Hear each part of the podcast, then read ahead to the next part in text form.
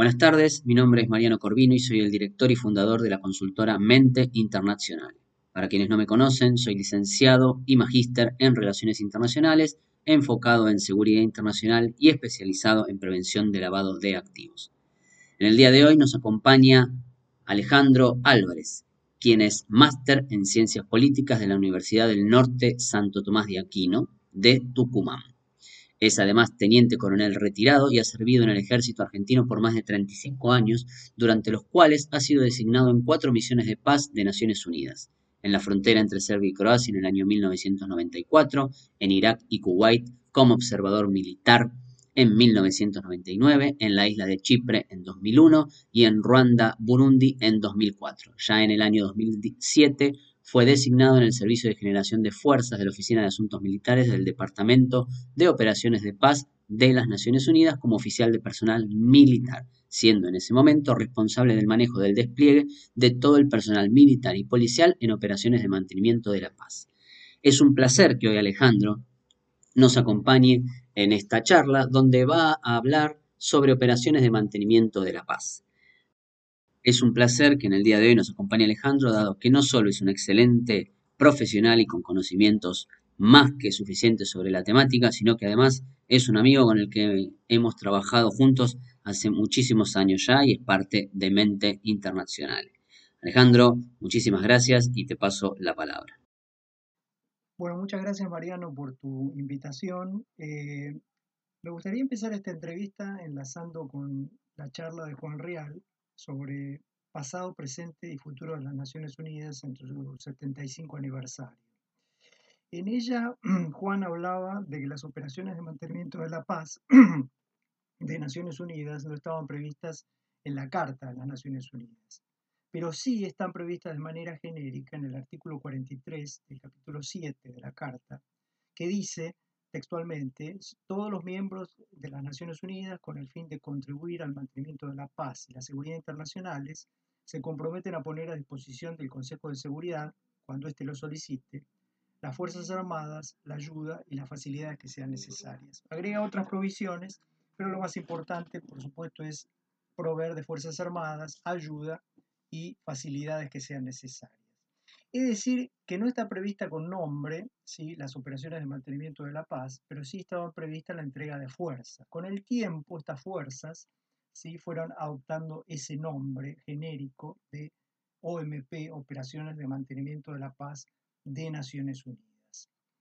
Yo me permito volver atrás y retomar algunos aspectos que ya fueron mencionados por Juan Real para analizarlos siempre desde el punto de vista de la charla esta, es exclusivo del mantenimiento de la paz y la seguridad internacional. Sí, pero es muy interesante hablar, tocar algunos puntos sobre la Organización de Naciones Unidas que tienen que ver con el mantenimiento de la paz y la seguridad internacional. Eh, las Naciones Unidas tienen seis órganos principales, la Asamblea General, el Consejo de Seguridad, el Consejo Económico y Social, el Consejo de Administración Fiduciaria, la Corte Internacional de Justicia y el Secretariado General. ¿Sí? De ellas hay dos solamente que tienen eh, funciones con respecto al mantenimiento de la paz, la paz, y la seguridad internacional, que son eh, la Asamblea General y el Consejo de Seguridad. ¿sí? El Secretariado General, por supuesto, es el que engloba, sí, yo trabajé ahí, como fue mencionado al principio, desde el año 2000, principio del 2007 al, al 2013, y ese que, por supuesto, es el, cuartel general, vendría a ser la organización eh, que tiene la parte administrativa de la organización. Pero son los órganos principales los que trabajan las funciones específicas que trata Naciones Unidas. Eh, la primera de ellas, la Asamblea General, está constituida, ya lo mencionó Juan Real, está constituida por todos los miembros, que en la actualidad son 193, y sabemos cómo funciona. Eh, cada estado un voto. La Asamblea General tiene todas las funciones, ¿sí? cubre todas las funciones, todo el espectro de funciones. Entre ellas, una que es los principios generales de la cooperación en el mantenimiento de la paz. ¿sí? Con respecto a esto, hace recomendaciones la Asamblea General al Consejo de Seguridad, a los Estados miembros ¿sí? o a ambos. ¿sí? Siempre recomendaciones. El Consejo de Seguridad es el que específicamente tiene la función primordial de mantener la paz y la seguridad internacionales, como ya fue mencionado. Tiene 15 miembros permanentes, las cinco grandes potencias, China, Francia, Rusia, Reino Unido y Estados Unidos, y 10 miembros no permanentes que rotan cada dos años y se distribuyen con un criterio geográfico. ¿Sí? Eh, como dijimos, la función primordial de ellos es mantener la paz y la seguridad internacionales. Los Estados miembros, a tal efecto, convienen en aceptar y cumplir las decisiones del Consejo de Seguridad. Este aspecto está incluido en el artículo 25 del capítulo quinto, que determina las funciones del Consejo de Seguridad. Aquí establezco una pequeña diferencia entre la Asamblea General y el Consejo de Seguridad.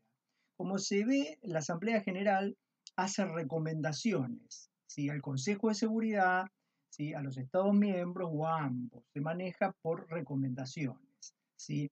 Mientras que el Consejo de Seguridad eh, emite resoluciones a los estados que han convenido en aceptar y cumplir las decisiones del Consejo de Seguridad. Es decir, tiene más fuerza de acción, más, más fuerza con respecto a las, adopción, eh, a, las, este, a las funciones, eh, dada la importancia ¿sí? del mantenimiento de la paz y la seguridad internacional. Si todos los miembros convienen en aceptarlas para mejor funcionamiento de la paz. Con respecto al mantenimiento de la paz y la seguridad, está, eh, las provisiones están incluidas en tres capítulos de la Carta de las Naciones Unidas, que son el capítulo sexto, el capítulo séptimo y el capítulo octavo. Yo voy a leer el título, si no tenemos por supuesto tiempo de, profundizar en, las, en, los artículos ¿sí? de, cada uno de los capítulos, ¿sí? pero vamos a mencionar lo más importante con respecto al mantenimiento de la paz.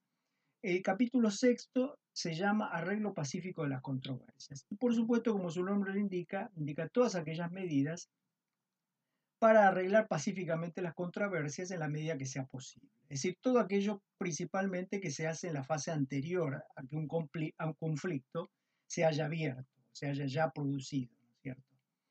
El capítulo séptimo se llama acción en caso de amenazas a la paz, quebrantamiento de la paz o actos de agresión. Es decir, que estamos ya ante un conflicto que es una realidad.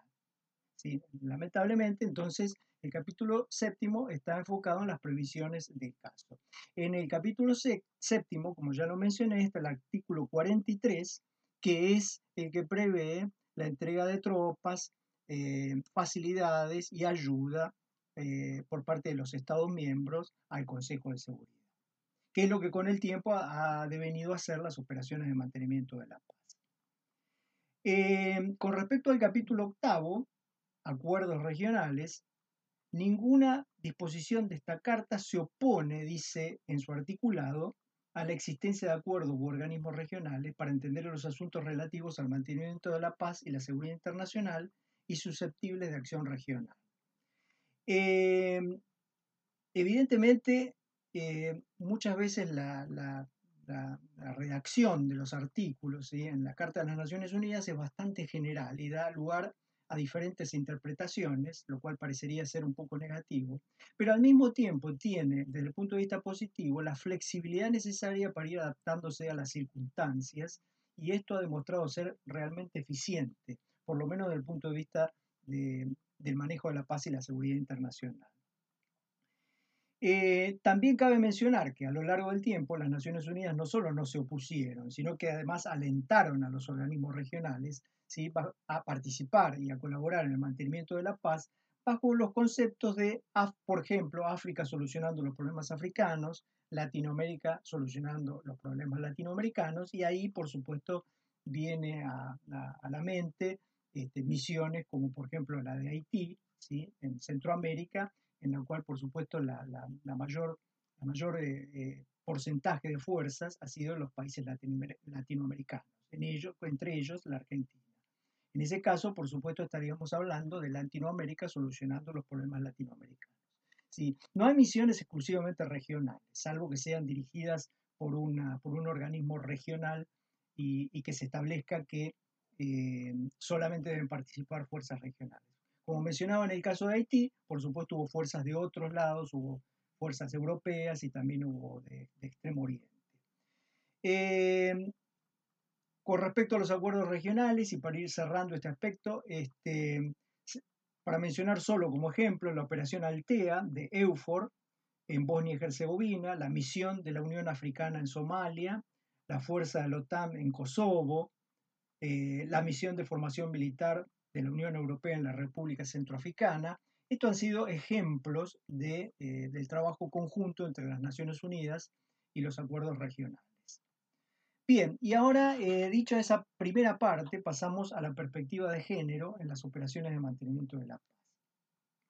Dijimos que una de las maneras como el Consejo de Seguridad atiende las cuestiones de seguridad internacional es mediante las resoluciones. Una de esas resoluciones, la 1325 sobre mujer, paz y seguridad, fue publicada el 31 de octubre del año 2000. Es decir, estamos en el 20 aniversario de esta resolución. ¿sí? Eh, el 31 de octubre de este año. Ha sido definida de, varias maneras esta resolución. Eh, por ejemplo, la que le puso el tema género en la agenda internacional, eh, la resolución fundacional con respecto a género, el punto de inflexión en el tema género y otras definiciones. ¿sí? se la conoce como mujer, paz y seguridad, por más que las resoluciones de Naciones Unidas no tienen un nombre, ¿sí? tienen solamente un número. Em, pero todo el mundo conoce la 1325 sobre mujer, paz y seguridad. Vamos a mencionar los aspectos más salientes de esta resolución, no podemos leerla entera, a pesar de que, por supuesto, siempre es, interesante, digamos, enfocarse en, la lectura y el análisis de las resoluciones, ¿sí? pero los aspectos más eh, importantes son los siguientes. Enlazó estos conceptos, como decía, de mujer, paz y seguridad, que hasta esa época, no es la primera vez, perdón, que la, está estos aspectos mencionados. ¿sí? Ya había sido mencionado con anterioridad en otras resoluciones y en otras convenciones de las Naciones Unidas. Pero a partir de la resolución 1325, evidentemente los conceptos mujer, paz y seguridad han ido eh, este, progresivamente eh, eh, siendo relacionados mujer con paz y con seguridad. Reconoció eh, esta resolución que en el contexto de los conflictos las mujeres y los niños son los más perjudicados.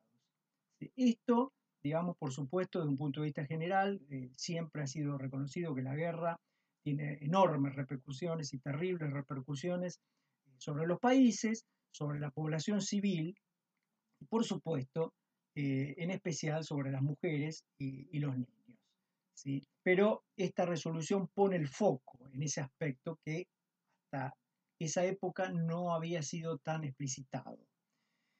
Reconoció la urgente necesidad de ir incorporando la perspectiva de género a las operaciones de mantenimiento de la paz, nuevamente un aspecto que hasta esa época no había sido tan tenido en cuenta.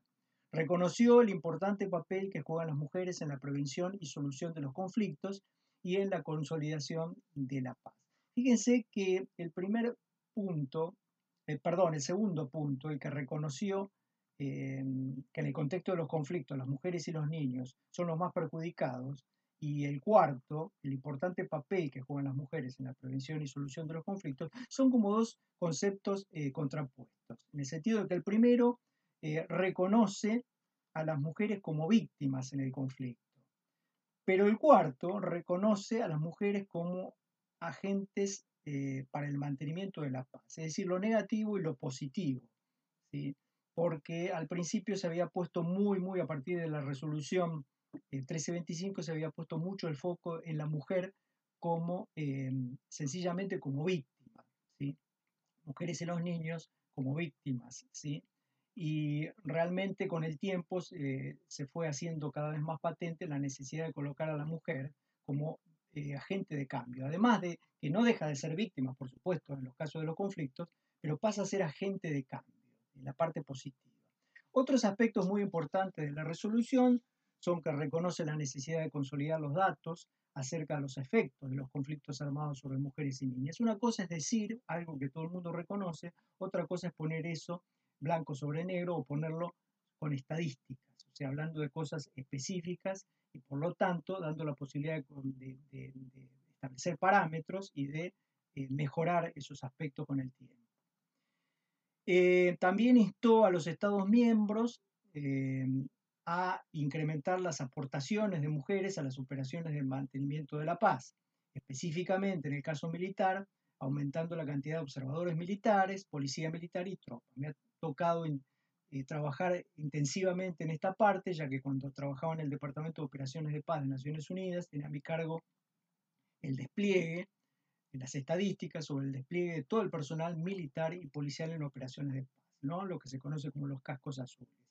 ¿Sí? A partir del año 2009 este, se hizo un proyecto muy, muy importante que fue eh, la separación eh, de las estadísticas en hombres y mujeres y esa herramienta, esa, ese cambio dio una herramienta muy importante para tener este, estadísticas ciertas sobre la presencia de mujeres y para poder a partir de ahí negociar con los países el incremento de observadores militares, de policía civil y de tropas. También instó a los Estados miembros a aumentar las mujeres en todos los niveles de adopción de decisiones. ¿sí?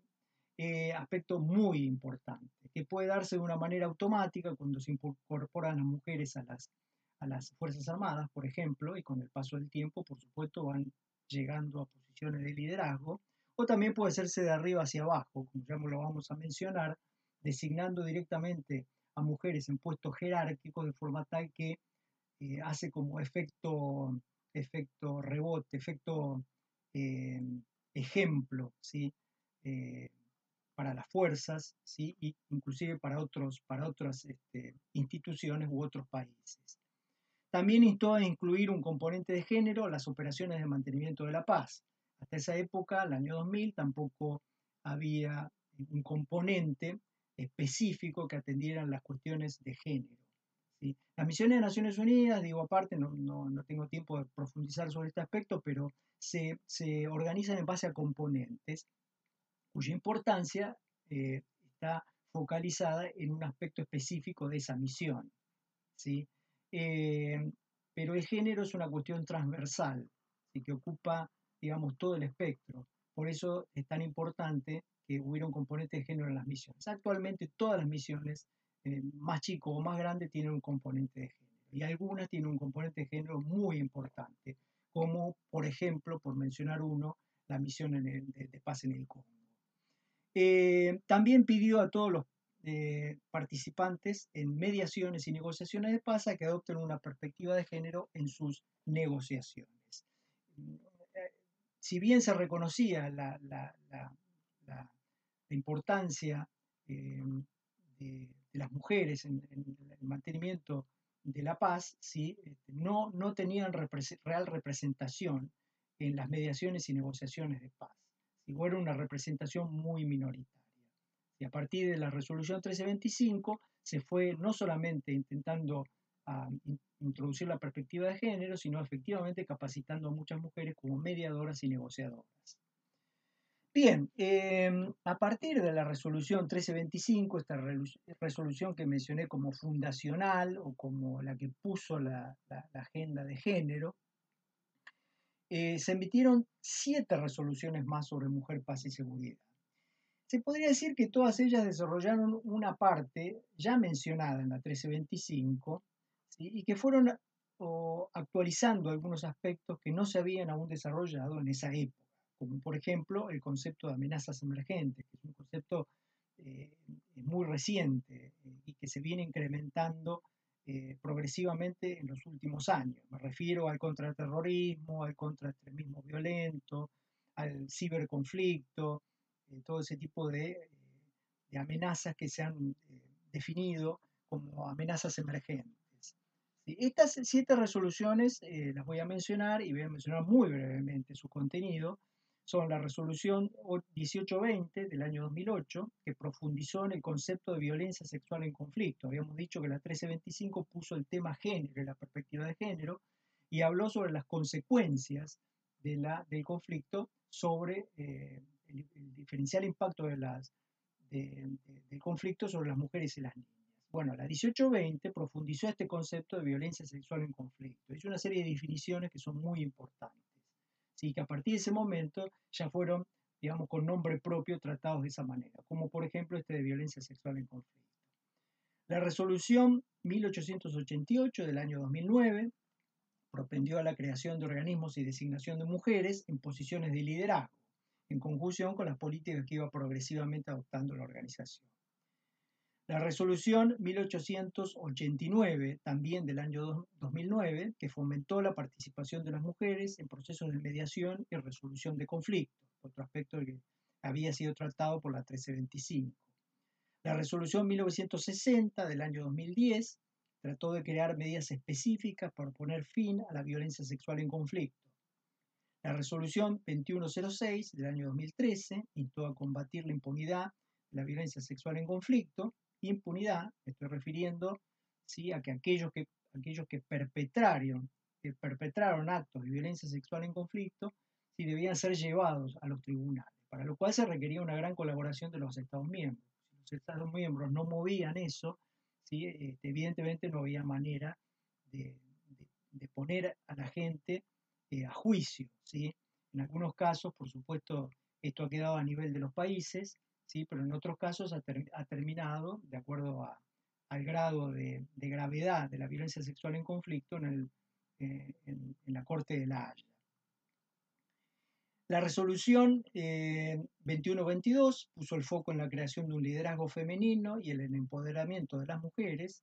Y finalmente la resolución 2242 del año 2015, ya más reciente, hace cinco años, introdujo la importancia del rol crucial de la mujer para contrarrestar la violencia extrema y el terrorismo. Es decir, eh, al final en esta resolución ya aparece eh, las amenazas emergentes, el concepto de amenazas emergentes. Bueno, eh, me gustaría, para ir cerrando esta exposición, tratar tres conceptos que considero muy importantes y, y finalmente unas breves conclusiones. Entonces, trataré de, de, tomar todos estos aspectos que, hemos ido mencionando y, exponer unas breves conclusiones y una proyección de este tema de la perspectiva de género hacia futuro. En primer lugar, retomar el tema de mujer, paz y seguridad. Y digo retomarlo porque eh, son definiciones cuya interrelación no siempre es transparente, aún para aquellos que están en el tema. ¿sí? Operaciones de mantenimiento de la paz o género en operaciones de paz. Em, se podría decir inclusive que mucha gente dice, ¿qué tiene que ver la mujer con la paz y con la seguridad? Bueno, son tres, estos tres conceptos nos dicen que el reconocimiento del impacto de los conflictos armados sobre las mujeres y las niñas, junto con la implementación de efectivas políticas institucionales que aseguren la protección de las mujeres y su plena participación en los procesos de paz, contribuirían significativamente al mantenimiento y la promoción de la paz y la seguridad internacional. Es decir, acá tiene en general tres conceptos que son muy importantes. ¿sí? Ya habíamos mencionado reconocer el impacto diferencial de los conflictos armados sobre las mujeres y las niñas. Si todos, como dijimos, eh, son, son, víctimas en un conflicto armado, ¿sí? empezando por el propio país, sus Fuerzas Armadas, obviamente la población civil, lamentablemente, a pesar de que está en los acuerdos internacionales que no debería ser víctima de los conflictos, pero sin embargo sabemos que efectivamente lo es y con mucha más virulencia que a veces que en los conflictos, en las, amenazas emergentes, que en los conflictos tradicionales. ¿sí? Empezamos por reconocer esto. Dice, junto con la implementación de efectivas políticas institucionales que aseguren la protección de las mujeres y su plena participación en los procesos de paz. Es decir, no se trata solamente de reconocerlo, sino de implementar medidas efectivas que contribuyen a la protección de las mujeres y a la plena participación en los procesos de paz, porque si no, a los procesos de paz le falta un aspecto que es muy importante para realmente que la paz sea comprensiva. Todo esto contribuiría al mantenimiento y promoción de la paz, la paz y la seguridad internacional. Es decir, ahí está la unión de estos tres conceptos, de mujer, paz y seguridad. Mm, estos tres conceptos, ¿sí? Este, que se utilizan mucho, los tres, la, unión de tres conceptos, y es, una de las definiciones que ha dado mayor visibilidad al tema género en las últimas décadas. A tal punto que muchos autores que han trabajado mucho sobre esto afirman que no hay seguridad sin paz, no hay paz sin pleno reconocimiento de los derechos de la mujer. Es una parte inalienable del reconocimiento de los derechos, de los derechos humanos, y es el reconocimiento de las mujeres. Uno podría considerar que como las mujeres forman parte de la humanidad, sencillamente están incluidas en eso. Pero nos estamos refiriendo a procesos de paz por rompimiento de la paz, en el cual volvemos a repetir, hay un impacto diferencial sobre la población civil. Y ese es el punto de eh, la perspectiva de género. Eh, nuevamente, como último aspecto, a pesar de que es un hecho conocido que las mujeres y las niñas sufren las peores consecuencias de los conflictos armados, sin embargo, hasta hace poco estaban completamente ausentes de los procesos de paz que se seguían en los conflictos. Y quiero acá poner un buen ejemplo, no un mal ejemplo. ¿sí? El proceso de paz en Colombia, lo cito especialmente porque es un país eh, relativamente vecino, sudamericano, eh, latinoamericano, eh, que ha tenido recientemente un conflicto, como todos este, conocemos, que se ha llevado a cabo un proceso de paz. Ese, proceso de paz ha incluido, como en pocos conflictos en el mundo, un número considerable de mediadoras y negociadoras, y además ha incluido eh, cláusulas específicas de, eh, inclusión de la perspectiva de género, tanto en el acuerdo de paz para concretamente atender situaciones de violencia en conflicto, violencia sexual en conflicto, perdón, como para eh, la etapa posterior a la firma del acuerdo de paz para tratar de restaurar todas esas heridas abiertas en la sociedad colombiana, especialmente la violencia sexual en conflicto, que ha sido terrible. ¿sí? Como eh, quizás eh, alguno lo conozca, otro no, que haya profundizado sobre este conflicto, pero bueno, mujeres este, guerrilleras que han participado en los grupos, han sido obligadas a participar en algunos casos, ¿sí? en la guerrilla, en otros han sido sencillamente víctimas dentro de la población civil, menores de edad, tanto niños como niñas, que han sido obligados también a servir en las fuerzas de guerrilla, o, desempeñando alguna función de apoyo a las guerrillas, en fin, todo esto ha sembrado muchísima violencia en la sociedad, eh, violencia que ha producido heridas, que los acuerdos de paz están tratando de, sanar. Bien, el segundo concepto que quería tratar en, forma específica es el consenso global. Eh, mencionamos ocho 8, junto con la 1325, resoluciones del Consejo de Seguridad sobre mujer, paz y seguridad. Eh, todas estas resoluciones, que son aprobadas por el conjunto de los Estados miembros, han sido específicamente aprobadas en forma entusiasta por la casi totalidad de los Estados miembros. Si se podría decir que todos, algunas pocas excepciones eh, eh, de algunos países, fundamentalmente de Oriente Medio, algunos de ellos, otros de, Extremo Oriente, que han planteado algunas objeciones con respecto a algunos aspectos de la perspectiva de género, pero también han firmado la resolución de manera entusiasta. Ahora, decir que se ha firmado una resolución no significa que se cumpla en todas sus partes. Eh, es decir, de una naturaleza es la discusión del cumplimiento de estas provisiones y otra es la firma. Es, en el cumplimiento de estas provisiones donde se manifiestan las diferencias entre los diferentes países. Y es allí donde está el fundamento de la necesidad de crear una conciencia de género. Es decir, que todos los países tienen que contribuir con esto ¿sí? en sus respectivos países y de una manera institucional. Muy bien, y hemos llegado a las conclusiones. Em, que voy a tratar de, realizar en forma breve, con una mirada hacia futuro. Eh, en primer lugar, nadie puede dejar de, reconocer que el mundo está cambiando dramáticamente. Eh, ya hemos mencionado las nuevas amenazas a la seguridad, eh, entre ellas el contraterrorismo, el contraextremismo violento, el ciberconflicto, en fin, todas esas cosas que ya forman parte de nuestra, de nuestra vida diaria en este mundo. Eh, también es cierto que los liderazgos en nuestros respectivos países, regiones, y también en el contexto internacional y global, han sido sorprendidos por estas circunstancias y a menudo no han tenido respuestas inmediatas. Muchas de ellas están recién tratando, definiendo y estableciendo algunas medidas sobre la marcha. Y podríamos acá decir que la perspectiva de género de estos conflictos es tan vigente como en los conflictos tradicionales que, para dar un ejemplo, eh, se, suscitaron eh, en la entreguerra, es decir, entre la Primera Guerra Mundial y la Segunda Guerra Mundial, en la llamada Guerra Fría, todavía estaba ese concepto de, conflicto clásico, ¿no? La guerra, que inclusive se declaraba. Todo eso, por supuesto, ya es, está en el pasado y en la actualidad tenemos conflictos de mayor o menor escala, pero nadie le declara la guerra a nadie, o sea que en teoría no hay guerras, ¿sí? pero sabemos que el mundo está lleno de conflictos de todo tipo.